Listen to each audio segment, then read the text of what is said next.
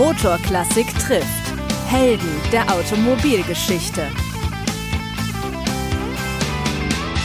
Herzlich willkommen zu einer neuen Folge von Motorklassik trifft. Helden der Automobilgeschichte. Ich bin Dirk Joe.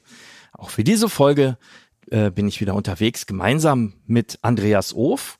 Und der Andreas verrät euch jetzt, wen wir heute besuchen. Hallo auch von mir. Unser heutiger Gast fuhr mit einem Mercedes Simplex über die Alpen mit einem Kompressor-Mercedes in Goodwood und durch Afrika.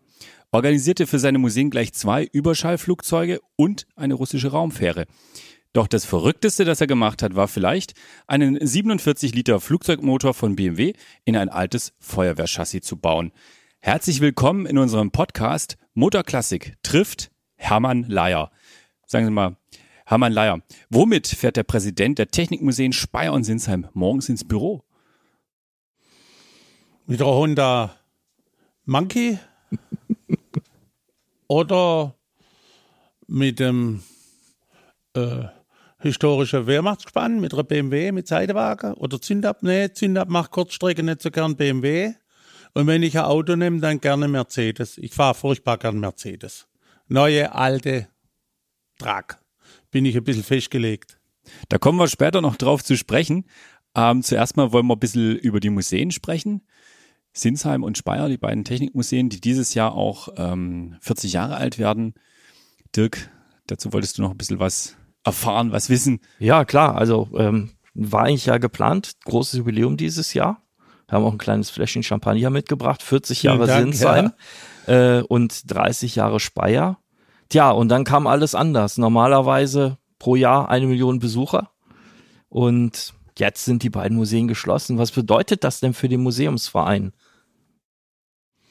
Naja, wir müssen einiges umorganisieren. Und äh, ja, der politische Besuch wollte fast seinen Besuch abbrechen. Hier war ja Wahlkampf. Es ist nicht so schön, dass wir geschlossen haben. Und mich nervt, dass die Leute nicht sich um die Impfung kümmern. Man kann also zusammenfassend sagen, die Politik tut, was sie kann, nur leider scheinen sie nicht so viel zu können. Und irgendwie, also ich habe den vierten Tag vom Golfturnier Augusta angeguckt gestern, da waren Zuschauer, die sind mit, mit 150 Millionen Leute durchgeimpft. Und das ist bei uns schon ein bisschen schwach. Aber eigentlich regt mich die Pandemie nur von 9 bis 18 Uhr auf, weil sonst hätte man ja eh geschlossen. das Einzige, was im Moment hilft, ist Tagesschau ohne Ton zu gucken. Ja, wenn wir einfach mal zurückblicken äh, in das Jahr der Eröffnung, 1981 war das nämlich. Ähm, was ist dir an diesem Tag ganz besonders in Erinnerung geblieben. Das war ja sicherlich ein ganz, ganz großer Tag, dieser 6. Mai. Gibt es da irgendwas, was haften geblieben ist? Ach Gott, ja. Wir haben unseren Förderverein gegründet. Da ging es darum, wer kriegt die Nummer 1. Ich habe auf eigenen Wunsch Nummer 55. Und die Eröffnung hat mich sehr gefreut weil ähm, wir haben es dann auch wirklich durchgezogen. Denn kurz vorher hatte man noch ein bisschen geschwächelt und gesagt, warum tun wir uns das alles an? Und ich war eine der Stimmen, die darauf gedrängt hat, durchzuziehen, weil äh, ja, mm, ich wuchs mein Vater hatte Fabrik gehabt mit seiner Schwester und seinem Bruder. Ich wuchs in der Fabrik auf. Ich wusste genau, was mich erwarten wird im Leben. Und plötzlich gab es da die Gründung von unserem Museumsverein und plötzlich gab es da die Möglichkeit, aus einem vorbestimmten Leben auszubrechen. Und die Chance habe ich dann, sobald ich Zeit dafür hatte, genutzt. Natürlich wird so ein lummeliger Autosammelnder Student nicht gerade als Erster gefragt, ob er für ein neues Museum irgendwas machen will, außer Gründungsmitglied. Wir hatten einen Profi-Direktor, der kam von dem bienenfleißiger Mann, Peter Schneider hieß der, von dem habe ich viel gelernt. Aber der Mann hat sich ganz schnell wieder in die Autoindustrie verabschiedet, weil das Museum am Anfang, das war ein richtig wilder Lader. Also ich muss sagen, vom Generaldirektor bis zum Schrotthändler und das alles in einer Dreiviertelstunde. Das konnte man damals hier erleben. Und äh, ich habe dann angefangen, das Tagesgeschäft zu machen ab 1982. Und für mich ist das ein großes Glück, dass es das Museum gibt. Mittlerweile bin ich Präsident, gewählter Präsident. Und ich habe alles immer ehrenamtlich gemacht. Ich bin so glücklich, dass wir das Forum haben und fühle mich auch in unserem Museum, das ja als Verein organisiert wird und funktioniert, fühle ich mich sehr wohl, auch im Kreis unserer Mitglieder. Was bedeutet das? Das wird von, von dem Verein organisiert alles? Also wie kann man sich das vorstellen? Ja, unser Slogan ist ja von Fans für Fans.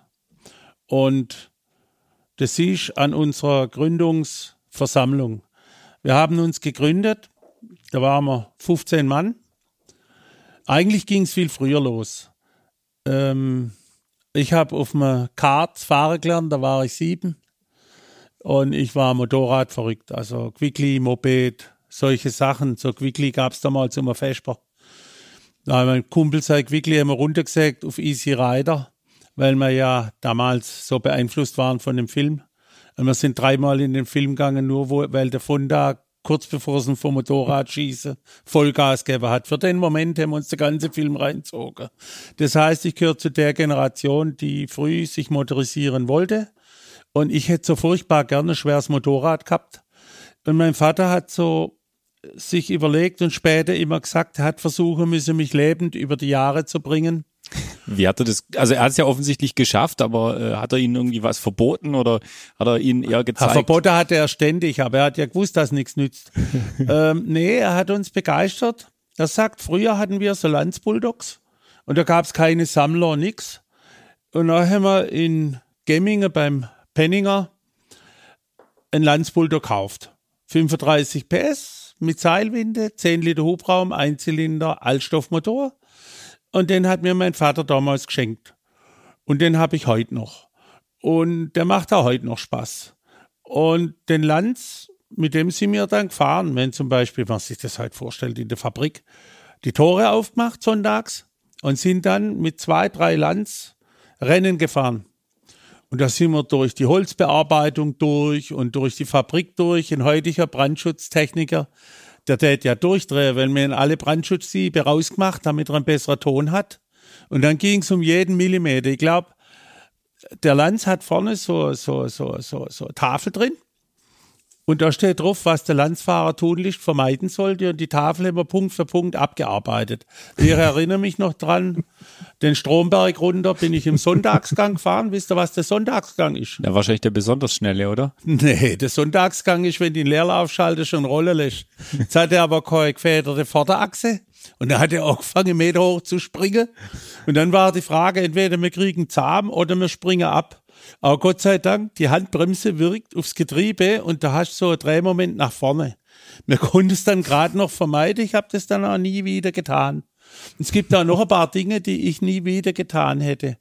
Und nachdem gerade mein Vater Spaß gehabt hat mit unseren Landsgeschäften, haben halt einen Haufen Lands gehabt. Und ich habe immer versucht, den Mann ans Autosammler zu bringen. Ich bin immer rumgehängt in Heilbronn im äh, Lucky Lane das war so eine Kneipe, so eine Abendkneipe. Die hat dem Hans-Peter Gaub gehört. Der hat heute das Hotel Stadtvilla in Heilbronn. Und da war immer irgendwas mit 300 SL, Flügeltürer, das, das, das. Und ich wusste ja genau, was das ist, weil ich habe zur Konfirmation das Buch gekriegt, Motorbuchverlag, Männer, Frauen und Motoren vom Neubauer, die Lebenserinnerungen. Das ist heute noch meine Bibel. Und ähm, ich wollte schon mit 16 einen 300 SL das hat dann dazu geführt, mit 19 hatte ich einen Ponton-Diesel. Den habe ich immer mit Heizöl betrieben. 290 SL Wracks und 10 Tonnen Teile. Und den einen 190er habe ich immer noch, den anderen 190er hat sich ein Studiokolleg von mir gekauft. der wollte einen Dieselmotor neu bauen, das nicht so viel Sprit braucht. Und der steht immer noch als Wrack in seiner Garage. Er ist wohl noch nicht dazugekommen. Und mein erstes Auto, den Ponton Mercedes, habe ich noch. Da habe ich den ersten Urlaub meines Lebens verbracht. Da waren wir in Monte Carlo. Und der hat einen Liter Öl braucht auf 100 Kilometer. Und das mitgebrachte Öl war dann in Monaco aufgebraucht. Da sind wir immer in die Werkstätten gefahren und haben Louis Viel gekauft, also Altöl. Und wenn von so einem armen Renault oder von so einem 2CV das Öl ablässt, das war ja nur noch Klumpen, das haben wir dann durch einen Damenstrumpf gestrichen. Das fragt mich nicht, wer der Damenstrumpf war. Ist schon lange her, ich kann mich nicht mehr erinnern. ja, Historie hat ja auch was Gutes. Manchmal vergisst man was. Nee, es geht euch nichts an. genau. Aber äh, daraus entwickelt es sich. Mein Vater hat dann das Hobby Oldtimerei entdeckt, hatte sehr viel Spaß gekriegt und hat ein paar ganz tolle Autos gekauft. Wirklich, haben wir heute noch, bin ich immer noch begeistert. Und ähm, das Problem war dann halt, oder das Problem, du hast kein Problem, wenn du Autos sammelst, äh, durch die paar Probleme, die du vorher hattest, denn du ein paar Monsterprobleme aufsatteln. Wir hatten halt dann äh, Freunde und Bekannte gesucht und bekommen, die Teile haben, die zur Historie beitragen können, die sagen, wo kriegst du das, wo kriegst du jenes. Und so entstand ein ganz normales Sammlernetzwerk. Und sehr schnell wurde klar, alle hatten Fahrzeuge, keiner hatte Platz. Und das war die Grundidee des Museums. Wir haben angefangen wie so eine Schraubergemeinschaft. Lass uns Halle nehmen und die besetzen wir. Und dann tun wir alle unsere Fahrzeuge rein und äh, gucken, was daraus rauskommt. Und Halle gab es keine richtige. Dann haben wir ein Grundstück gehabt für die Firma und haben dann angefangen mit einer Halle mit 5000 Quadratmetern und haben dann gesagt, Menschenskind, lass uns doch die restaurierte Fahrzeuge reinstellen, Eintritt verlangen, das zahlt uns unsere Unkosten. Und das ist bis heute der Status quo. Ähm, mein Vater war da natürlich ganz vorne in der Motivation, dass man sowas machen könnte. Und die anderen haben zugestimmt. Und erst zwei Jahre später habe ich mir überlegt, wo kommt eigentlich der Erfolg her? Warum ist das eigentlich gelungen? Und das ist ganz einfach. Damals war der Motorradsammler allein auf weiter Flur. Da gab es keine Vernetzung. Und der Autosammler auch. Und zwar Vorkrieg, Nachkrieg, Rennwagen. Die waren alle separat. Und äh, kannten sich nicht. Und es gab auch nicht so viel verbindende Zeitschriften. Also im Prinzip so der ganz frühe Beginn der Oldtimerei, so Anfang der 80er Jahre, 1984 kam ja dann Motor Classic und ja, ja, da fing es ja dann so langsam 81 an. eröffnet und, und da davor waren wir nicht so vernetzt. Und auch eine Zeitung, wo Motorrad und Autos vorkommt, ist ja heute noch selten. Und ähm, durch das war eine gewisse Vielfalt von Grund auf schon in unserer DNA. Und so ist das bis zum heutigen Tag. Und ich muss sagen, es gibt meine Autos, das sind meine, und es gibt unsere, das sind die von der Familie und die, wo im Museum stehen. Sprich, mir gehören alle. Sinsheim gehört moralisch alles mir. Aber natürlich ähm, sind da verschiedene Leihgeber, Mitglieder, die die Autos haben. Und was ganz toll ist, das ist so ein, so ein Spirit vom Museum. Man teilt es ein bisschen. Der eine sagt, Mensch, ich muss mein Ferrari ausfahren, dass die Bremsen nicht festgehen und dann fährt man mal da mit und der andere fährt bei dir mit und irgendwie gibt es so eine Community und durch die Vielfalt sind wir eigentlich hochgekommen. Gab es bis dato nicht und äh, ja. Ein Auto, was dazugekommen ist, relativ schnell, 82, war so Blue Flame. Also ein spektakuläres Weltrekordauto, glaube ich, 13 Jahre lang Weltrekord gehalten mit etwas über 1000 kmh. Wie kam das denn zustande? Also ähm, ich habe es mal so beschrieben, das ist eigentlich so der Star der Quartettjugend. Wenn ich das erinnere, damals unsere Autoquartetts, da gab es halt auch welche mit den Weltrekordautos, das war das immer der, der Kracher. Wie kam The Blue Flame nach Sinsheim? Also es war eine Verkaufsausstellung in Ludwigsburg. Das war der Urknall von unserer Sammlung, weil ich war dort, ich weiß noch, ich habe irgendeinen Austin Healy angeguckt mit vielen Vergaser. Und dann sagte ich zu meinem Vater, du, da gehen wir mal hin, da hat's alte Autos, das ist so schön, lass uns doch mal gucken. Mein Vater läuft da rum und sagt, Mann, das, äh, Junge, das ist alles zum Kaufen. Und dann hat er angefangen, also den hätte ich gern, den, den, den und den. Ich bin ja regelrecht erschrocken, wie das losging. Und einer, der hat ein paar Autos eingebracht, der 2895 Mercedes und der Rolls-Royce Silver Ghost Baujahr 21. Wir haben beide Autos noch. Und äh, der hat dann geflüstert, wenn ihr ein Museum machen wollt, müsst ihr noch zu mir kommen. Es war so, die Blue Flame war gesponsert von Natural Gas mhm. Dynamics. Und die haben von Mannesmann die Rohre gekauft, die nahtlos gezogenen. Und die wurden in Holland hergestellt, gerade bei dem Typ. Und äh, der Sponsor hat dann die Blue Flame übernommen und hat sie auf der ganzen Welt umeinander geschickt, bis halt der Werbewert erledigt war. Und dann hat der Röhrermann von Mannesmann und der von Holland, die haben sich das Ding an Land gezogen. Und so stand die in Holland. Und die war dann als Leihgabe bei uns am Anfang und wurde dann ein paar Jahre später äh, innerhalb der Museumsfamilie weitergegeben. Mhm. Die haben wir also jetzt sicher. Und ich meine, das ist ja oft. Und seither steht sie da, ist im Moment ganz frisch. Die Ausstellung ist im Moment ganz frisch designt. Das hat das Team um die Vanessa gemacht. Die haben die Blue Flame neu konzipiert, neu ausgestellt und haben das mit Historie in Verbindung gebracht. Das ist also im Hintergrund die Strecke auf der Salt Flats und du siehst der Fahrer vor der Fahrt, wie er die Strecke abläuft. Ach, kriege Gänsehaut, mhm. wenn bloß dran denkt, das ist so toll war. Und das junge Team hat es gemacht. Ähm, also Museum ist schön geworden in letzter Zeit. Dürfen zwar keine Leute kommen gerade, aber wir haben viel gemacht, wir haben die ganze Ausstellung verändert, weil die jungen Leute um meine Tochter Vanessa, die hat Kunst studiert, und um den Kurator Moritz Dressel, die rocket das Ding gerade. Vielleicht so als Orientierung für die Zuhörer, ähm, wie viele Mitglieder hat der Museumsverein, wie viele Leute arbeiten fürs Museum? Also wenn alle Betriebe und Nebenbetriebe, die durch das Museum entstanden sind, kannst mit allen Aushilfen und mit dem ganzen Sack und Pack kannst 400 Leute rechnen. Wir haben verschiedene Abteilungen, ähm, zum Beispiel auch die Veranstaltungsabteilung, die jetzt auf Null ist. Da tun dann Firmen Events buchen bei uns. Das war ein gutes Geschäft vor der Krise. Und wichtig ist bei dem ganzen Betrieb eins.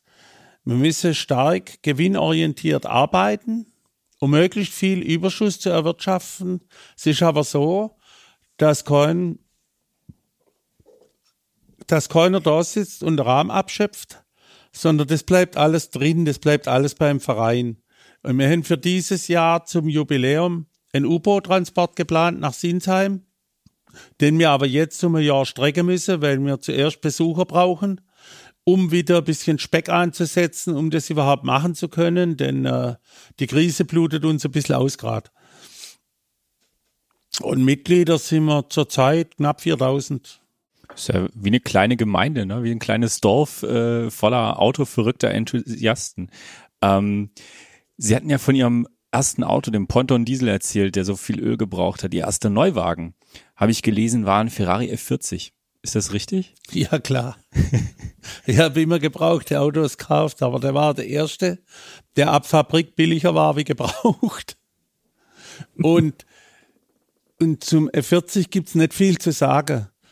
Äh, der F40 ist, obwohl, da können wir jetzt auch einen Roman schreiben. Der F40 ist ein ganz, ganz bemerkenswertes Auto. Weil der wurde konstruiert wie in den 60er Jahren. Das heißt, die haben einen Versuchsträger gebaut und der Pininfarina musste Gleit schneidern. Und was mich am F40 heute noch fasziniert, kein Loch kein Lufteinlass, nix ist umsonst. Der hat nur das, was zum Fahren brauchst. Und der muss auch nicht alltagstauglich sein, nicht äh, äh, einkaufen im Supermarkt, gar nichts muss er. Der hat nur eine Prämisse drinstehen, das heißt schnell, Veloce und sonst nichts. Der ist zum Beispiel auch, wurde die Farbe abgewogen, so und so viel Kilo Farbe macht das Ding rot. Und aus heutiger Sicht siehst du, weil ja die den Untergrund nicht richtig vorbereiten konnten, da hatte sie zu wenig Kilos und zu wenig Spachtel. Beim Original F40 säuft der Lack ein. Wenn du jetzt also ein F40 hast und willst den Originallack erkennen, dann siehst du, wie, de, wie die Kunststoffstruktur durchdrückt. Und wenn er das nicht hat, ist er nachlackiert oder gefliegt oder was weiß ich was. Auto läuft hervorragend, hat jetzt 17.000 Kilometer drauf. Die ersten 10.000 Kilometer waren echt gefährlich. Und seither wird er von Freunden bewegt, äh, vorsichtig. Ein Freund von mir hat ihn jetzt die ganzen Jahre bewegt. Der fährt aber nimmer, weil äh, das Auto so teuer geworden ist. Jetzt fährt meine Tochter einmal im Frühling, einmal im Herbst, dass er keine Standschäden kriegt. Und ähm, mit dem F40 habe ich die Relativitätstheorie kennengelernt. Das heißt? Einstein. Das heißt, mit dem F40 fährst du relativ schnell, fühlst dich aber relativ langsam. Als nimmst unser Mitglied Ben Collins, sein 60 PS Mercedes von 1903, da bist du relativ langsam, fühlst dich aber verdammt schnell. Und da ich Speedfreak bin, muss man sich das so richten, wie es einem passt. Ähm, wir können gerne mal den Test machen. Wir nehmen den F40 und fahren reglementskonform. Also keine 300 auf der Landstraße mehr und so, sondern reglementskonform. Und dann fährst du 120 bei 100, 85 bei 70, 55 bei 50 und dann langweilst du dich zu Tode. Also das ist, äh, äh, äh, äh, du, du fühlst von der Geschwindigkeit überhaupt nichts. Aber ich habe immer noch Spaß am Auto. Der steht zurzeit, das rote Auto steht zurzeit auf rotem Vinyl. Hammer. Motorklassik, die faszinierende Welt der Oldtimer und Youngtimer. Jetzt online mit Kaufberatungen, Fahrberichten, Veranstaltungstipps und aktuellen Fahrzeugangeboten. Klick einfach rein www.motor-klassik.de das, das Thema Geschwindigkeit ist natürlich eins, das, das sich so ein bisschen durchzieht, auch durch die Geschichten, die ich zur Vorbereitung gelesen habe. Ähm, da geht es auch sehr viel um Vorkriegsfahrzeuge und du fährst ja eben damit nicht nur sonntags um Block, sondern auch mal nach Paris mit der Familie in die Dolomiten oder von Tansania ans Kap der Guten Hoffnung. Manche würden vielleicht fragen, äh, ist es nicht furchtbar anstrengend? Das ist pure Vergnügen. Das also was, pure was, macht den, was macht den Spaß daran aus? Was gefällt dir da an der Vorkriegstechnik? Oh. Es ist so, je früher das Auto ist, desto mehr musst du dich damit beschäftigen. Das heißt, wenn du London Breiten fahren willst, dann bist du Mechaniker von dem Apparat. Du musst alles kennen. Sonst wirst du nicht weit fahren. Ich muss da immer grinsen, wenn die Werksequipagen kommen mit vier Mechanikern. Die fahren der Klasse meistens nicht arg weit. Und beim Vorkriegsauto ist genauso, du hast sehr viel Aufmerksamkeit für das Fahrzeug. Wenn du jetzt ein Nachkriegsauto hast, möglichst ein Coupé, dann brauchst du eine Reise nicht machen, weil der lebst ja nichts.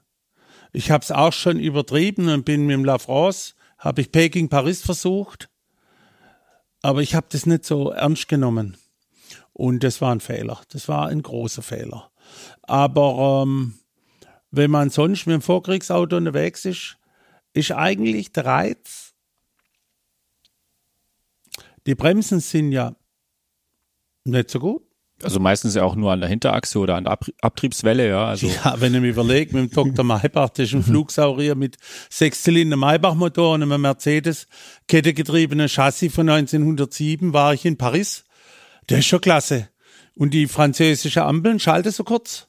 Und dann, dann, dann macht die Pip wird gelb, ich denke, ich fahre durch, das Auto macht nur prapp, und dann wird die Ampel rot. Ich versuche zu bremsen und sagt auf der ganzen Kreuzung nur quiek. und es gab 40 Meter lange Striche. Du musst also sehr genau wissen, was du tust. Dadurch bist du sehr aufmerksam und dadurch siehst du viel mehr. Das heißt, wenn du in die Mechanik reinhörst, dann bist du immer, immer am gucken. Muss ich irgendwo bremsen? Muss ich ausweichen? Was mache ich da? Was mache ich da? Und, und, und dadurch ist das Ganze, sind beide Hälften des Gehirns voll im Einsatz. Und das ist wie wenn du 180 Grad mehr siehst. Du siehst viel, viel mehr. Und mit so einem frühen Auto hast du dann die ganze Welt im Arm. Also ich muss sagen, ähm, ich hatte letztes Jahr eine schöne Fahrt gehabt mit dem Simplex 60 PS. Es war ganz beeindruckend. Du darfst aber nicht, ich habe mal die Wirbelsäule gebrochen, du darfst da nicht die Rüge massieren lassen. Du musst zulassen, dass sich die Muskeln verkrampfen, dann wird der Schmerz nicht schlimmer und musst dich halt hinterher massieren lassen zum Physio gehen. Aber äh, wenn du mal der 1903er Mercedes, der hat keine Kotflügel, kein Dach, keine Scheibe, keine Elektrik. Der hat nur einen Magnetzünder, keine Batterie. Der hat nur einen Magnetzünder, eine Andrehkurbel, Carbidlampen. Das heißt, der läuft praktisch immer, wenn man die Technik beherrscht. Also da braucht man jetzt keine Batterie, solange Öl und Wasser Nee, nee, und der- der- Benzin, der- dann kriegt man den eigentlich immer ins Laufen. Nee, nee, äh, ist nichts für Anfänger. Aber das Glück ist sehr groß. Der hat, der hat eine, der nimmt vom Auspuff den Druck und presst Auspuffgas in den Öltank und in den Benzintank. Diese stehen dann unter Druck und fördern die Betriebsstoffe. Das Öl fließt durch Schaugläser und gehen dann vier an die Lager, vier an die äh, Zylinderlaufbahnen und zwei, frag mich nicht, die habe ich vergessen. Aber muss halt alle Minute, alle halbe Minute ein Tropfen Öl kommen. Und das kannst du beim Fahren nicht beobachten. Da machst du ein weißes Blatt dahinter oder streichst hinten die Motorhaube, die, die, die Spritzwand weiß und der Beifahrer, der hat dann zu gucken und kann die justieren auf mehr und weniger. Und wenn es starke Last gibt, also bergauf, dann kann der Ölschotz geben. Das heißt, er spritzt Öl ein, dann kriegt er mehr Öl, äh, um zu verhindern, dass irgendwas festgeht. Und deshalb heißt der Beifahrer auch gerne mal Schmiermaxe. Wer sich um die Schmierung zu kümmern hat, Rückspiegel gab es auch noch nicht, der musste dann gucken, was hinten los ist.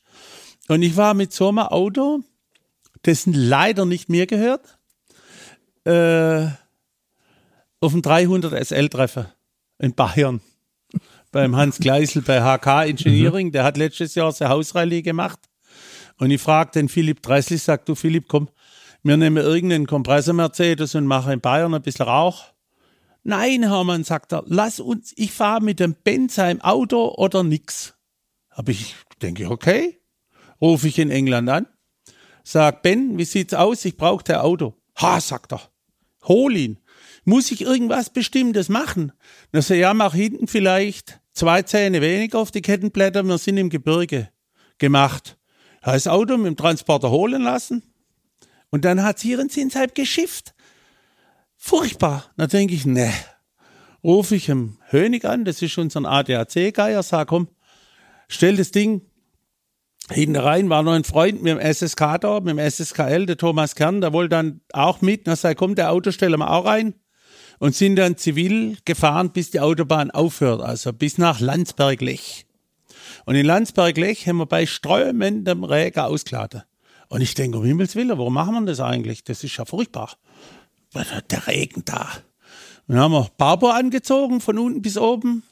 Dann der Irene ihren Prinz Heinrich Mantel drüber. Das ist ein, da habe ich eine Replika machen lassen von dem Fahrermantel vom Prinz Heinrich. Das war der Bruder vom deutschen Kaiser. Der hat keinen Reißverschluss und nix, sondern den schlupft schon unten rein. Machst den Gürtel zu. Der ist aus Verdeckstoff. Machst oben am Kragen zu. Dann hab ich so, haben wir so Cabrio-Haube. Auch aus Verdeckstoff. Da ziehst du eine Wollmütze drunter, machst die dicht. Fahrerbrille auf und los geht's. Dann hast du ja vier Meter hohe Fontänen auf der Räder bei starkem Regen und hast ja nichts um dich rum. Und dann gibt's eine Kurve für dich, hurra. Dann gibt's eine für dich, hurra, kriegst die ganze Splatsch ab. Und wir fuhren durch Landsberg. Und dann im ersten Gang in Zeitlupe fängt er an, sich unter so einem Turm einzudrehen. Ich lenke gegen, geb Gas. Mechanisch macht man das ja schon. Und er sagt bloß, rapp, rapp. Und wir schießen aus der Unterführung raus auf die Landstraße. Und dann geht's ab. Ich hätte singen können vor Freude. So schön, aber so schön.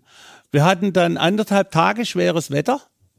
Und ähm, es war ja nicht so kalt. Normal habe ich Neoprenhandschuhe an vom, vom Wasserskisport. Die wären zwar die Finger nass, aber die bleiben schön äh, äh, äh, Griffig. griffig. Das habe ich vom Motorradfotograf gelernt. Von das Motorrad. Und, ah, und ähm, ja, schön haben wir es gehabt. Und die haben dann beim 300 SL-Treffen gesagt, äh, ja, mit eurem alten Ding müssen wir eine Stunde beim Mittagessen warten und so. Mir war das zweite Auto angekommen ist, weil äh, die wussten ja nicht. Die haben sich nicht den- getraut im Regen, oder? Nö. Ja, nee, der Simplex ist viel besser im Regen, weil der Flügeltürer legst du in eine nasse Jacke rein, Ja. dann beschlagen die Scheiben. Und die Scheibenwischer sind fast wirkungslos. Da ist dann ohne Scheibenwischer und ohne das ganze Zeug eigentlich fast besser. Aber die wussten ja nicht, dass der 60 PS Simplex auf der Port Anglais, auf der Prachtstraße in Nizza mit 90 Meilen gestoppt war, ist 1904. Das Ding geht ja richtig. Und da haben wir schön, also haben wir es richtig schön Halt, das gehabt. ist ja auch schon die stärkere Version vom Simplex, ne? Der hat ja gestartet mit 35 und 40 Ja, ja, PS. das ist der ne? Also richtige. das ist ja da gibt's halt viele. 35 PS und so ist alles recht, aber die besch- bewegen sich wie Schildkröte. Der 60 PS ist das wahre Leben. Und dann halt, was danach kommt. Grand Prix Mercedes. Habe ich mal einer angekurbelt, der hat 14 Liter Hubraum.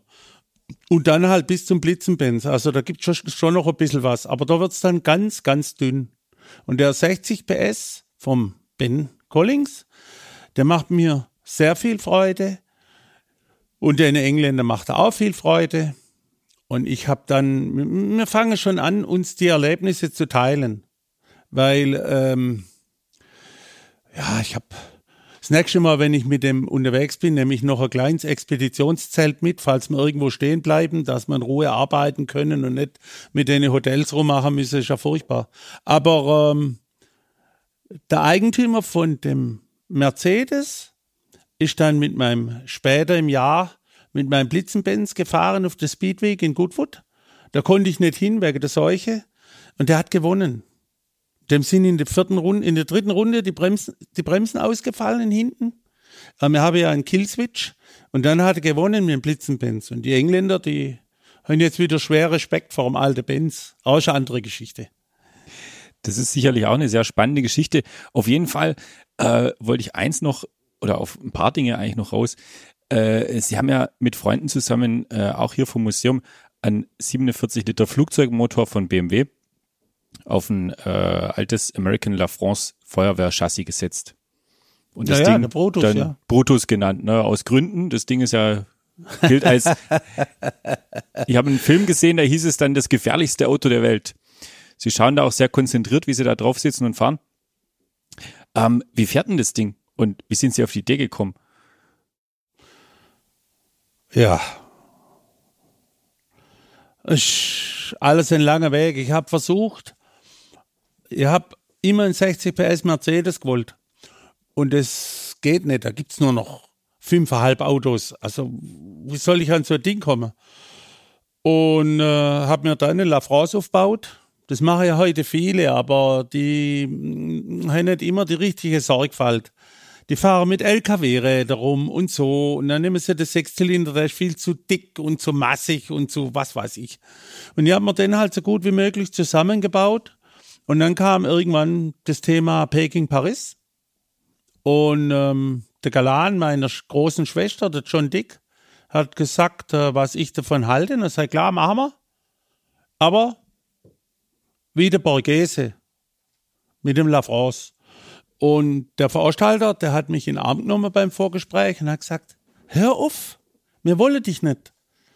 Wir wollen, dass du ein modernes Auto nimmst. Wir wollen dich nicht mit diesem Auto. Und ich habe gesagt, hör mal zu, guck in der Reglementbuch, da steht nichts von frühe Autos verboten drin, da ist keine Baujahrsgrenze nach früh, ich fahre so. Und genannt habe ich auch, da hast meine Nennung akzeptiert, was willst du eigentlich von mir? Und meine Mutter hat gesagt, Bub, pack den Pullover ein. Ich sag, ach Mama. Mein Vater hat gesagt, Bub, mach eine provisorische Scheibe hin. Ich sag, ach Vater. Naja, das Resultat ist ja bekannt. Wir sind im Kunlungebirge äh, im Schnee eingefroren auf dem Ding. Hirten haben mich im Zelt wieder wachgeruppelt. Und ich lag dann oben auf der Hochebene, auf der, in Tibet irgendwo im Zelt. Die Maria Noor, ich habe es jetzt gerade mit ihr gehabt, die, die haben einen, einen Mercedes Flachkühler Cabrio dabei gehabt, einen 280er, ein brauner, braun metallic mit braunem Polster. Die hat äh, äh, ihren Erzmantel rausgehauen, gesagt, Bub, du frierst so in meinen Erzmantel. Und dann habe ich den Erzmantel noch in den Schlafsack gewickelt. Und dann lag ich da und der Wind hat gepfiffen und äh, Graubel hat gerüttelt am Zelt und die Jacks haben gebrüllt. Und da habe ich gemerkt, erstens mal, ein Abenteuer, solange du erlebst, ist meistens ein Scheiß. Und, zwei, und zweitens, ähm, warum will ich Idiot in China ein Abenteuer erleben? Du kannst das Abenteuer direkt ums Hauseck erleben. Kurz und gut, ich kam dann zurück. Mein Beifahrer hat mir eigentlich das Leben gerettet dann. Ich kam zurück, habe dann meine doppelte Lungenentzündung versucht auszukurieren und habe einen halben Eimer voll Antibiotika gegessen. Und die Rallye lief so lang weiter. Und ich spreche mit meinem Vater, ich sage, du, pff, wenn die nach Italien kommen, fahr vielleicht noch ein Stück mit mit dem SSK. Dann sagt der Vater, du hast dort versagt und als Versager brauchst du da nicht auftreten. Boah, da denke ich, wo er recht hat, hat er recht. Na, ein Schulfreund angerufen in Istanbul und dann haben wir das Auto per Flugzeug, da ist dann auch nicht mehr drauf angekommen, nach Istanbul geschafft. Und ich bin dann in Istanbul wieder mitgefahren, hatte noch eine Handteller große Pestilenz auf der Lunge und die beschäftigt mich bis heute, aber das war es wert und bin dann mit dem Auto von Istanbul nach Paris gefahren. Hatte man noch einen Kettenriss von der Antriebskette in, äh, im Schwarzwald. Eieiei. Ja, auf jeden Fall, ähm, wenn man so einen Trip hinter sich hat, dann ist es sehr schwer, wieder auf den Boden zu kommen. Und als ich von Golmut, also vom Kunlungebirge zurückkam nach Deutschland, ähm, ruft mich ein alter Freund an, der hatte mehr 109. Äh, der Hans Dittes, auch Mitglied von uns, leider lebt er nicht mehr. Und der Hans hat sein Me 109 restauriert. Der Mark Henna hat sie eingeflogen. Oh, es war herrlich. Man lag auf dem Flugplatz in Mannheim, das Ding schießt im Tiefflug drüber. Und wir hatten immer rumgemacht. Ich hatte mal einen Motorblock von einer Me 109, einen 605er Mercedes, rausgezogen aus dem Schrott und das ist halt der Big Block Motorblock, wie der ihn für die Me 109 G10 gebraucht hat. Das Flugzeug ist heute bei der Messerstiftung, Messerschmitt Stiftung in Manching. Er wollte unbedingt, dass das in Deutschland bleibt. Und ähm, als ging es ums Tauschen. Ah, bietet er mir immer irgendwas an. Das ging fünf Jahre lang. Und dann kam ich zurück und er sagte, pass auf, komm zu mir nach Sandhausen. Er sei, hör auf mit deinem Zeug zu schwätzen, mit Humormotor, das interessiert mich kein bisschen. Sagt er, komm trotzdem einen Kaffee mit mir und wir sprechen. Führte er mich in seine Halle, dann führte er mich in die Ecke und dann lag der BMW-Motor da. So ganz harmlos, lag er da im Eck. Und ich sage, Mensch, klasse, das machen wir. Wann kann ich ihn holen? Heute Abend, morgen früh, ich komme mit vier Mann. Nein, ich räume den vorsichtig aus mit den Flugmechanikern. In zwei Tagen kann ich ihn holen. Zwei Tage später, morgens um 7.00 Uhr, stand ich dort hab den Motor geholt und dann haben wir den, der hatte so ein kleines Gestell hingestellt, bei mir privat in der Garage. Und ich wohne im Industriegebiet, da war alte LKW-Halle. Und ähm, tja, was machen wir jetzt? Dann nehme ich ein Lenkrad vom Chip und dann nehme ich einen Kanister. Ein, wer macht's? Benzinkanister Kraftstoff Wehrmacht Baujahr 44 stand drauf und hockte mich hinter den Motor. Und meine ganze Kumpels sind natürlich alle gekommen. Die sind ja alle auch Mitglied hier und haben gesagt, Mensch, das Kind, was machen wir, was machen wir, was, was geht los? Und ich sage, Mensch, guck den Motor da, Mensch, Mensch, Mensch, schrauben wir den an die Wand und machen Propeller hin oder was machen wir? Oh, mit dem fahren wir. Mit dem fahren wir. Wussten Sie damals, was der an Leistung hat? Nö, wusste auch der Hubraum nicht genau. Das sah alles, das sieht ja nicht so riesig aus, der Motor. Wer soll ich das wissen? Ich habe dann den Achim Weise gefragt.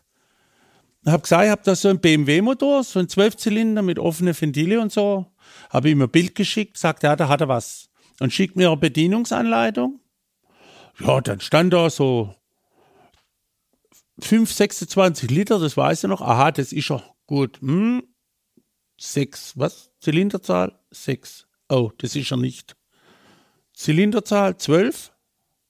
47,5. Uiuiui, haben wir gedacht. Wie groß ist denn der? Und dann haben wir, ja, dann haben wir beschlossen, wir fahren damit. Jetzt hatte ich ja noch Peking Paris am Bein. Und da war der Ken Senior aus England, der hat mich mit der mit den La France immer unterstützt.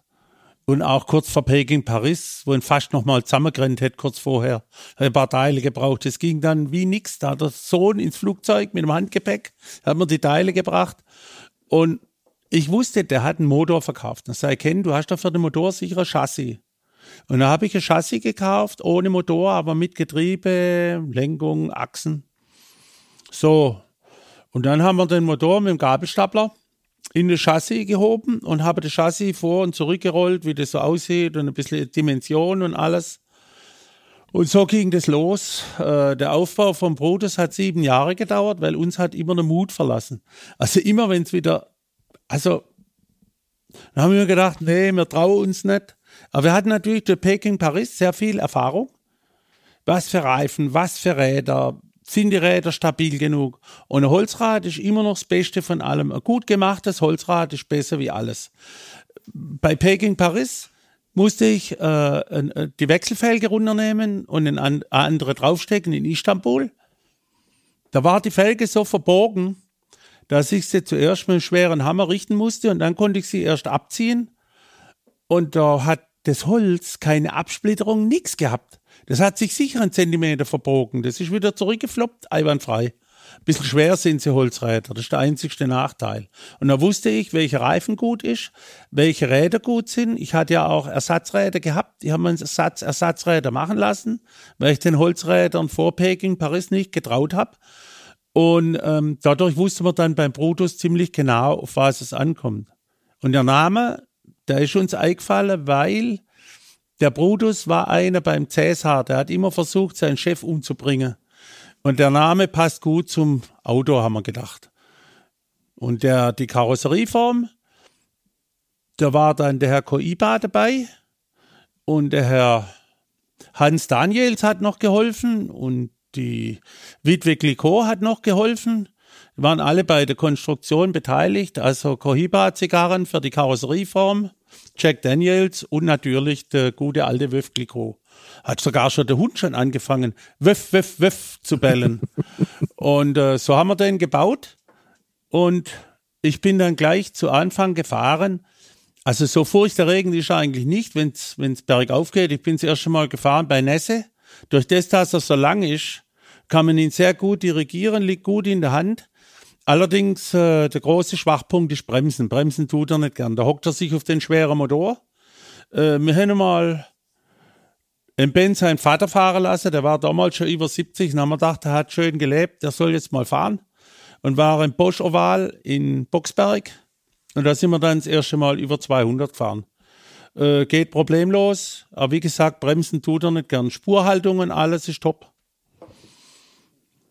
einige die Leute Projekte, erschrecken, ja. die Leute erschrecken fürchterlich. Ja, das kann ich mir und, und mein vorstellen. Vater hat immer gesagt, was macht er denn da für ein Blödsinn? Für was brauchen wir das? Und so, ach, der macht mal Werbung fürs Museum. Aber das war nur Schutzbehauptung. Aber wir haben ja jetzt, was weiß ich, 30 Millionen Klicks mit Top Gear und alles, wo der überall schon war. Aber ich selber mag ihn nicht mehr fahren. Mir ist er, mir ist er zu, zu zahm und zu grob. Ja. Fährt immer der Jörg. ihrer, er schreibt auch ab und zu darüber. Einige ihrer Projekte scheinen ja eins gemeinsam zu haben. Viel Hubraum, wenig Fahrwerk, kaum Bremsen. Geht da eigentlich auch mal was schief? Nö. P passt, läuft. Muss halt gucken, wenn, ja, ja, eigentlich geht nichts schief, ne? Muss halt immer ein bisschen aufpassen. Einmal hatte ich ein Problem mit dem Blitzenbenz und einem Traktor. Äh, da habe ich meine Geschwindigkeit nicht richtig eingeschätzt. Und plötzlich flog mir der Traktor ins Gesicht. Gott sei Dank ist der Blitzenbenz wendig. Wisst ihr, der, der, der Brutus, der wiegt, was wird er wiegen? Zweieinhalb Tonnen mindestens. Der Blitzenbenz wiegt halt bloß ohne Säfte so 1200 Kilo und hat auch 200 PS und 21 Liter Hubraum. Also es ist nicht so. Kommt immer auf die Leistung, ist ja immer Kraft im Verhältnis zum Gewicht und das ist dann halt schon gut. Man, man tastet sich langsam vor, also von Brutus auf fahrbarere Saurier, von fahrbareren Saurier dann auf die Sachen, die in einer Fabrik entwickelt worden sind von Ingenieuren.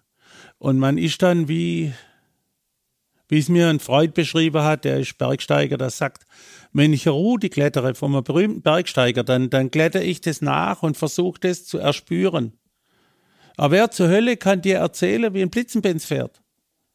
Oder ein SSK, das erzählt ja keiner, das muss ja probieren. Und das ist irgendwie so geworden dann. Was fahren Sie lieber, Blitzenbenz oder SSK? Kommt drauf an, auf was man Lust hat. Also, wo ich das letzte Mal Blitzenbenz gefahren bin und die Altsekretärin von meinem Vater, die kurz vor Rente steht, mir in die Werkstatt einen Kaffee gebracht hat, habe ich gesagt, Frau Schickner, Sie sind ein wunderbarer Anblick. Viel schöner wie eine Krankenschwester, die der Infusion setzen will. Das heißt, Blitzenbenz ist immer so, das ist, das ist immer ein bisschen gefährlich, das kannst du nicht immer fahren. Du musst dich da mental drauf vorbereiten und SSK ist das beste Auto der Welt, das schönste Auto der Welt. Ähm, du bist, du kannst also ich bin von hier losgefahren nach Goodwood. In Goodwood habe ich das Gepäck runtergenommen, Kotflügel abgebaut, Lampen abgebaut, dann sind wir Rennen gefahren. Dort gibt es für die Ferrari wunderbarer Flugzeugsprit mit Blei drin. Mm. Schön leer gefahren und alles aufgefüllt mit Flugzeugsprit. Dann sind wir Rennen gefahren und nach dem Rennen war ich mit meinen Freunden unterwegs, haben wir zusammengebaut und sind auf Achse wieder heimgefahren. Das geht halt mit dem SSK und das ist toll. Die Engländer versuchen das jetzt mit ihren äh, Saurier. Bin mal gespannt, ob es mit dem Blitzenbenz auch geht, aber mit dem SSK geht's. Was ist das Besondere am Blitzenbenz? Alles. Alles. Die Geschichte, die Technik, das Feeling, alles. Ich habe auch viele Autos einfach nur aufgegeben. Ich mag mich zum Beispiel nicht mit irgendwelchen Problemen bei einem Bentley beschäftigen. Es bleibt dabei, äh, der Blitzenbenz, bin gelernter Diplomingenieur, der Blitzenbenz hat alles gefordert. Und auch darf man sich nicht zu fein sein, um, um Hilfe zu bitten. Alle haben auch geholfen bei der Restaurierung. Das Ding ist vom Amerikaner zusammengestellt worden und ich musste alles in die Hand nehmen. Aber jetzt, wo er läuft, meine Güte, ist das ein Auto. Der, der, der, der, der wehrt sich gegen alles. Der wehrt sich gegen den Fahrer. Der wehrt sich gegen das Langsamfahren. Da stimmt überhaupt nichts. Und dann war das erste Mal bei, bei Nasser Straße auf dem Flugplatz von Speyer. Steche ums Eck im Drift, geb, geb Stoff ja, und dann wird er ganz gemütlich. Je schneller du fährst, desto gemütlicher wird er. Das ist unglaublich. Da tun dann sogar Getriebebremse funktionieren. Und äh, ja, Flugplatz ist leider zu kurz. Du schaffst fast nicht zu bremsen. Aber Blitzenbenz ist etwas, das ist ein Mythos, der mich mein ganzes Leben lang schon begleitet. Und unser Mitglied, Bill Evans, der den gehabt hat jahrelang, den er immer, wenn ich gefragt hat, ah, Blitzenbenz, gib man doch, gib man doch, dann sagte ich, ich gebe mir im Museum als Leihgabe mal ein halb Jahr, dreiviertel Jahr. Und dann haben wir mehrmals als Leihgabe da gehabt und Ich habe dem immer das Liedlein ins Ohr gesungen. Und zwar ging es eigentlich bei dem ganzen Ding darum, in den Büchern steht, wer Blitzenbenz einmal gehört hat in seinem Leben, der wird es nie vergessen. Ja, und dann stand das arme Ding da, da gibt's einen Film im Internet von Pebble Beach. Und dann versuchen die den zu starten und dann will er nicht und dann hört er nicht und dann, er war einfach nicht scharf. Und da denke ich, das kann nicht Blitzenbenz sein. Jetzt müssen wir uns drum zu kümmern, zum gucken, was macht so ein Blitzenbenz mit einem? Und äh, das kann ich auch nicht machen als Frischling. Nur der Vorbesitzer ist Hotelier. Wie soll's denn gehen? Und ich habe durch die Brutus Dr. Maybach, Maybach Spezial und wie sie alle heißen, habe ich halt Erfahrung in dem Genre gehabt und auch die entsprechenden Verbindungen. Und jetzt haben wir ihn scharf. Jetzt ist er aber richtig scharf. Der, wo die Nockenwelle gemacht hat, der sagt, die Profile von den Engländern sind geschönt. Rückruf, weil die haben ja auch so Saurier, der große Fiat, mhm. der, der, der, der Darak von Mark Walker, der Fiat vom Duncan und noch ein paar so Apparate. Und von denen habe ich alle Nockenwelle-Profile gekriegt. Und dann hat dem Ingenieur bei Schrick gesagt, na, sag, hörst zu, mach es denn so scharf, dass den Engländern das Blut in der Adern friert. Und der Blitzenbenz ist quadratisch ausgelegt, der hat 18 Zentimeter Bohrung und 20 Zentimeter Hub, so circa. Das Auslassventil ist 10,3 Zentimeter im Durchmesser. War natürlich auch krumm, hat er keine Kompression gehabt, wie will das arme Ding laufen? Und dann haben sie vom Ersten Weltkrieg so einen, so einen Vergaser drauf gesteckt, vom, äh, vom Zenit. Er hat gar keine Luft gekriegt. Und Gott sei Dank war der Walzervergaser dabei. Und der Ben sagt, steck ihm der Walzervergaser drauf, es ist Zeit. Und ich denke, ach Gott, bis wir den synchronisieren. Mhm. Wir machen den Walzervergaser drauf, er spuckt gleich. Dann waren drei Bohrungen drin in der verstellbaren Düse, mittlere Bohrung und das Ding läuft, wie wenn es noch nie was anderes gesehen habe. Und der Unterschied zwischen dem Zenit und dem Benz Walzervergaser ist enorm gewesen, enorm. Das Auto ist so giftig, das ist unglaublich. Äh, äh, äh das ist, ja, ich kann es fast nicht beschreiben. Wir haben dann bewegt und das Schöne ist, der hat ja Ketteblätter, mhm. seitlich, Ketteantrieb. Und Rekordfahrer schon mit 34, 34. Und dann gab es zwei Karosserien. Einmal die Stromlinie und einmal eine blockige Bergkarosserie. Das sieht aus wie ein Grand Prix Benz von 1908, so ähnlich. Nur ein bisschen aerodynamischer noch. Und ich habe die Bergkarosserie äh, haben wir gebaut, weil da habe ich einen großen flachen Kühler, da kann ich ihn ein bisschen auf der Straße fahren, habe mehr Nutzen.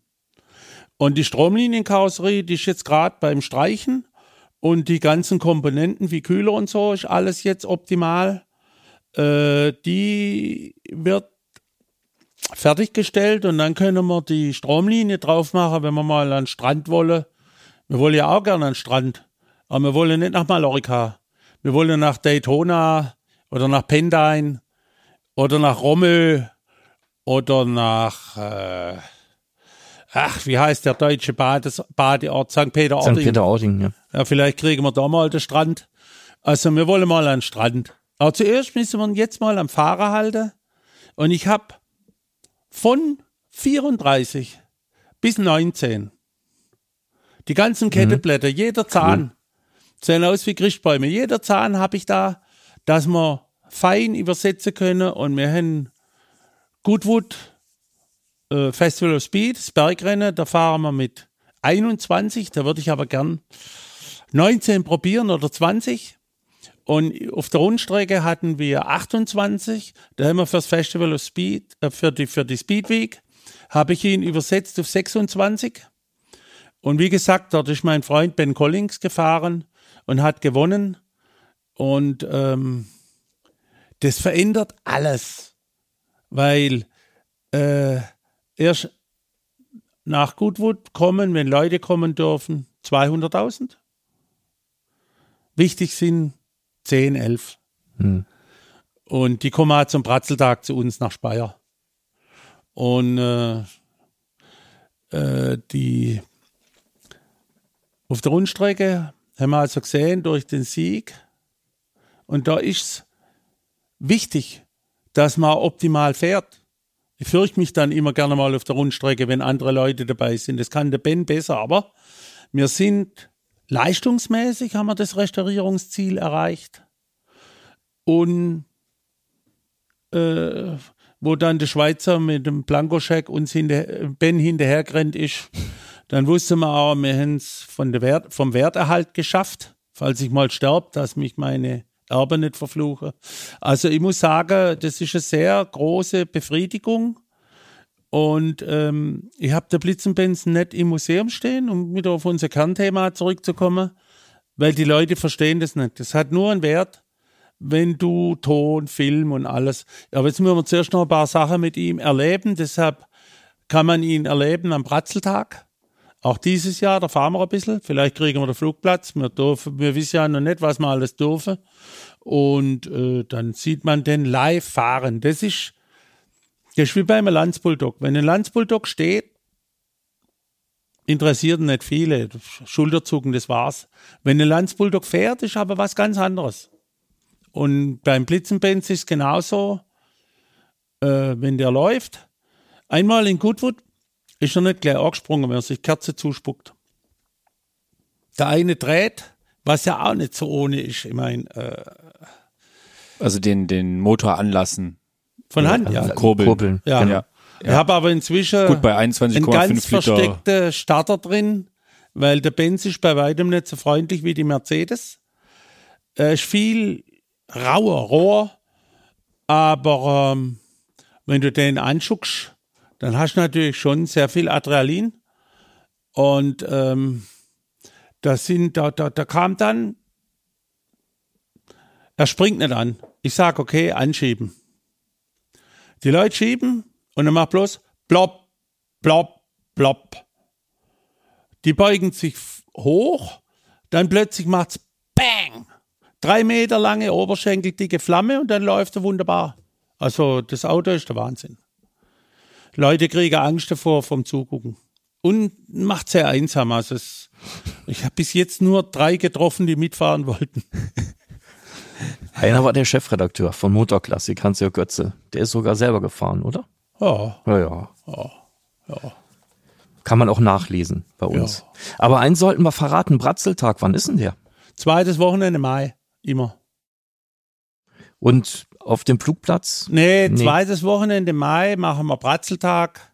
Das hat sich in Speyer so etabliert. Ich bin irgendwann einmal 50 geworden und habe gesagt, Leute, bringt eure Fahrzeuge mit und lasst bloß eure, lasst bloß Geschenke daheim, Fahrzeuge mitbringen.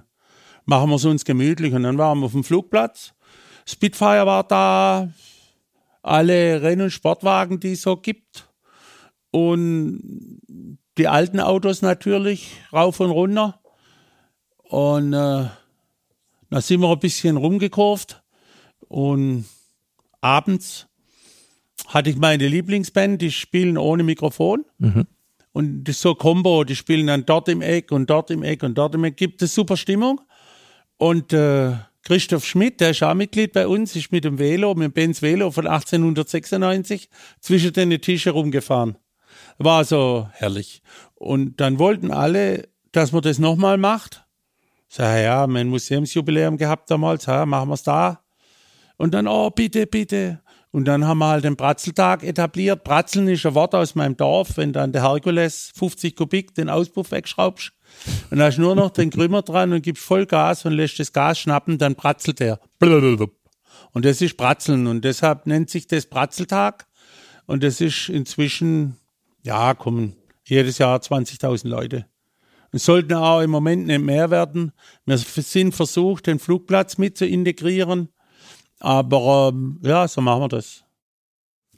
Was ganz Neues im Museum, kann man dann sehen, wenn es wieder offen ist, die Red Bull-Ausstellung. Wie kommt's dazu? Oh Gott. Oh Gott. Fragt ihr mich ein Zeug? Fragt mich lieber, was drin steht. Ja, was Die Red sehen Bull wir? Ausstellung ist klasse. Da haben wir die Red Bull World of Motorsports. Und wer die Ausstellung sehen will, der kann auf unsere Seiten gehen und auf der Kamerad YouTube. Und dort ist ein Video drin vom Adrian Guggemoos. Das ist ein Profi-Trialfahrer von Red Bull, gesponsert, inzwischen Dauermitglied bei uns. Und der fährt. Und Der parkt die damit besser- Trial-Maschine da ein, wo sie hingehört.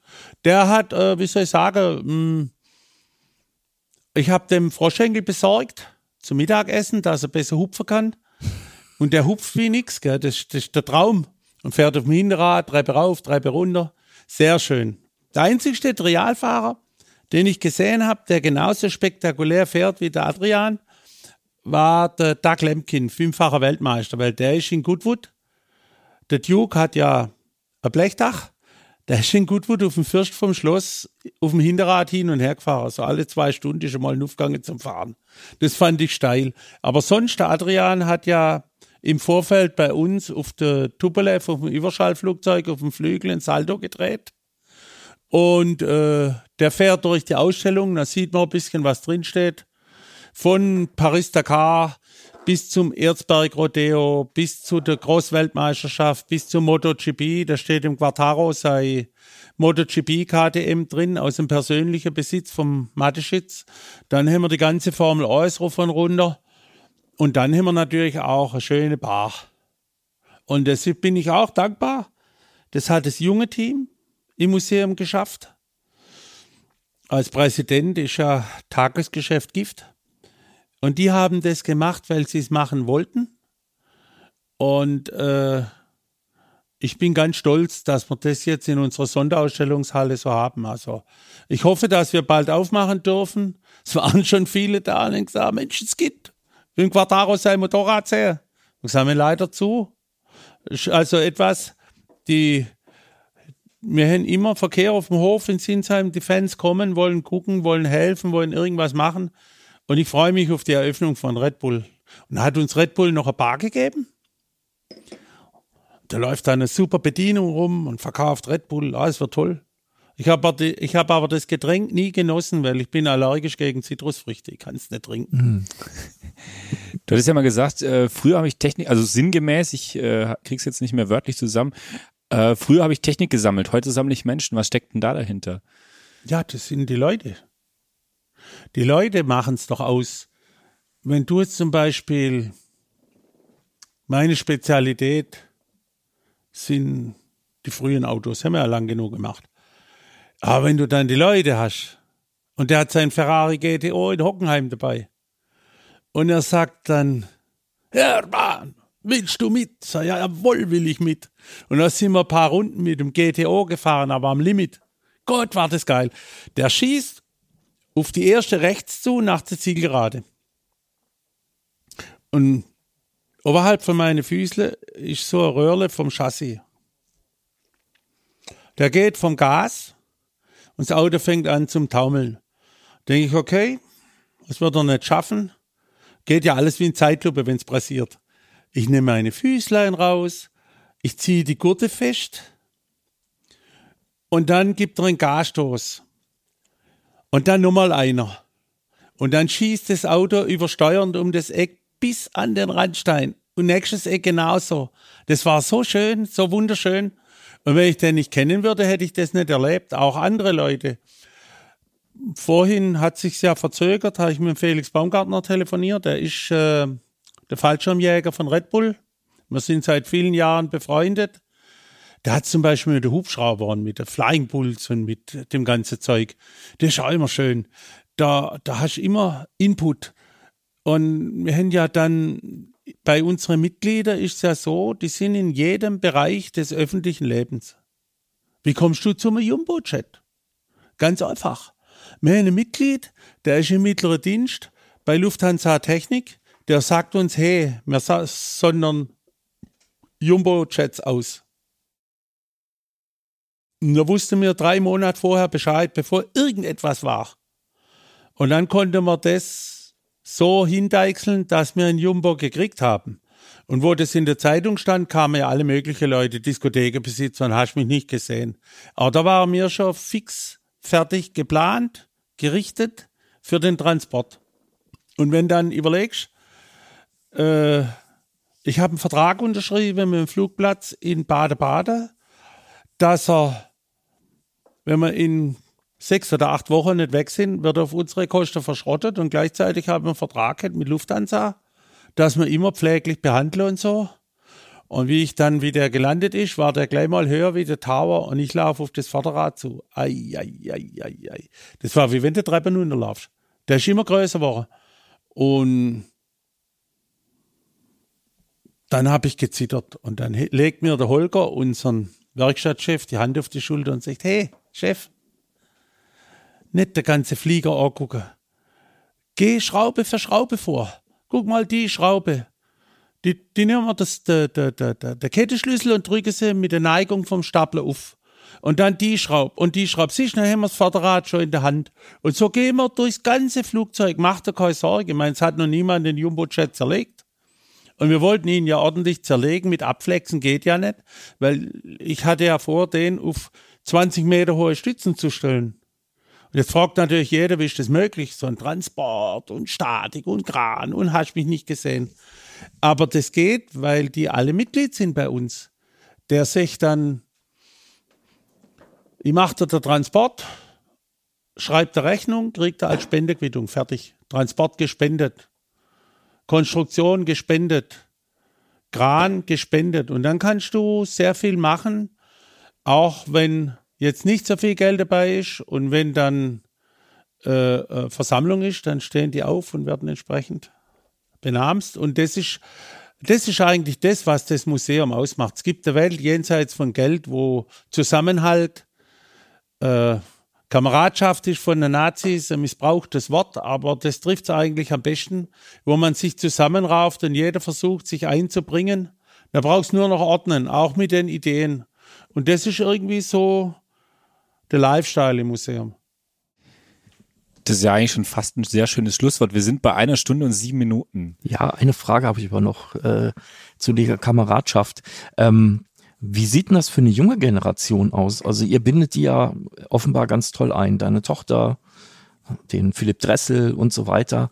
Ähm, geht das weiter? Weil ich sag mal, die Oldtimerei lebt ja eigentlich genau von diesen ja, von diesen Netzwerken, sich gegenseitig helfen. Oldtimerei ist ja nicht entstanden, ich habe viel Geld und kaufe mir jetzt, was ich gerne haben will, sondern das ist ja genau eher das Gegenteil davon. Sich gegenseitig helfen, Kameradschaft, Freundschaft spielt da ja eine große Rolle. Ähm, kommt das in der jungen Generation, wird das weitergetragen? Natürlich. Die wollen sich einbringen. Einige haben studiert, wir kriegen jetzt demnächst einen Werkstudent äh, die bringen sich alle ein und sagen, Menschenskind, ihr alten Opas, euch zeige mir das, wie das mit den modernen Medien geht und so. Das geht ganz gut. Und ähm, es ist so, ich habe in frühen Jahren das größte Glück meiner Karriere mit alten Fahrzeugen ist eigentlich, dass ich in jungen Jahren an gute Autos gekommen bin, an der SSK zum Beispiel. Und ähm, das ist mein größtes Glück. Denn wenn ich jetzt ein SSK kriege, wird ja, ich würde ja zwei Drittel dessen, was ich erlebt habe, gar nicht mehr erleben können. Und zu mir waren so alte Mercedes-Leute immer ein bisschen komisch. Ich wusste gar nicht, ich habe doch dem nichts getan. Warum ist der so komisch? Die waren neidisch auf die Jugend und haben das nicht gefördert. Und dabei haben sie eins vergessen. Wenn du die Jugend förderst, dann kannst du das nacherleben miterleben, dann bist du selber wieder dabei. Ich habe zum Beispiel einen, einen Vetter über, über ein paar Ecken, einen Großvetter, der, der, der, der, der, der ist 19 Jahre alt. Der hat gesagt, er will an Autos rumschrauben. Ob ich nicht in der Werkstatt einen Platz für ihn hätte, sei klar. Was stellst du dir vor? Ja, vielleicht ein Opel Kadett oder das. Jetzt habe ich einen Cadillac, mhm. Cabrio aus den 70er Jahren. Äh, da sind die Radkappen wertvoll die Kühlerfigur. Das heißt, wenn die Radkappen gestohlen werden und wenn einer drauf fährt, ist es aus mir Wert von dem Auto. Das Auto äh, war wohl zu warm geworden irgendwann. Und die Buben sind jetzt feste dran, die haben am Lackieren, die haben meinen Schweißer bestochen, die machen das. Und ich hatte Erlebnis, ich war 76, war 20 Jahre alt in Amerika und wir saßen im Überlandbus und da lagen Cadillacs im Gras. Ich sagte zu meinem Reisebegleiter, Freund von mir, sei auf, Wir steigen aus und kaufen jetzt einen Cadillac und fahren durch Amerika. Und der hat dann gepfienst, wir kriegen das Auto von einem Onkel und hin und her. Und wir haben das nicht gemacht. Und durch das, dass die Buben jetzt an dem Caddy rumschrauben, den er schon Strohhüt kriegt, Körperhüt, dass die jetzt dort rumschrauben und mhm. sich damit beschäftigen, da denke ich, so etwa hätte es in Amerika sein können. Mhm. Und dann kann ich endlich diese Schmerzen, die mich seit Jugend verfolgen, kann ich endlich beilegen. Insofern sind die Jungen herzlich willkommen, auch wie die drauf sind, was sie für Ideen haben. Das, das, das ist lustig. Und wenn die dann sagen, ach, mit deinem Alt-Opa-Kram, dann sag komm, fahr mal mit. Und schon geht es. Und das findet man am besten am Bratzeltag. Da, da kommen alle. Und ähm, das ist immer schön, ja. Noch eine Frage, ähm, da wir ja viel übers Autofahren gesprochen haben und auch über ein Museum. Äh, ein altes Auto ins Museum stellen oder fahren? Oder ist es überhaupt gar kein Widerspruch? Bei uns ist das selbstverständlich. Das Hobby, das ich habe, ist Sammeln und Fahren. Und ähm, das Museum ist so groß, ich könnte mir meine automobilen Träume nicht erfüllen. Ich müsste Zeug verkaufen, ich müsste, ich hätte ja keinen Platz. Aber durch das, dass wir Platz haben, kann ich mir viele Träume erfüllen. Und das ist etwas Schönes. Und die nächste Generation, die nimmt sich jetzt das ein oder andere Fahrzeug, das ich jetzt nicht mehr so gerne bewege. Äh, die übernehmen die Patenschaft und fahren damit natürlich unter Anleitung Manche sind auch schon dabei gewesen, die haben Fahrzeuge übernommen, die haben gesagt, ich weiß jetzt, wie es geht, ich möchte es in meinem Eigentum haben, ich habe Geld dabei, ich kaufe das jetzt ab. Und ich fördere so die Jugend und Fahren geht immer vor Rumstellen, also immer. Äh, äh, und mein persönliches Hobby, viele sagen ja, du machst dein Hobby zum Beruf, aber da wird das Auto zum Möbelstück. Ich fahre gern. Und ja bin halt so gestrickt. Das ist schön. Wir fahren auch gerne. Ich hoffe, ähm, auch das Zuhören hat Spaß gemacht. Liebe Zuhörerinnen und Zuhörer, das war wieder eine Folge von Motor Classic trifft. Vielen Dank, Hermann Leier, dass wir heute im Museum Gast sein durften, dass wir so viel plaudern konnten über ganz, ganz alte Autos. Und da geht der Finger hoch, da wird noch was, ja, da, gibt, klar, da kommt noch was. Da mit eurem Podcast rummache, ich habe ja das noch nie gemacht. Aber ein Schlusswort muss kommen und zwar. Unbedingt. Besucht uns, guckt, dass wir Speck ansetzen und wieder was machen können. Und es ganz wichtig sind zwei wichtige Sachen. Gebt feste Gas da draußen, damit wir nicht blamiert sind und habt Spaß. Wunderbar. Also ich freue mich sehr, dass wir diesen Podcast machen konnten. Wir haben ganz viel erfahren über Vorkriegstechnik und moderne Museen. Dirk, ich hoffe, dir hat es auch Spaß gemacht. Ja, riesig. Also äh, herzlichen Dank, lieber Hermann. Ich muss sagen, das Gespräch mit dir zeigt einem immer wieder, wie toll dieses Hobby ist, wie toll alte Autos sind, was man da erleben kann, in welcher Tiefe auch.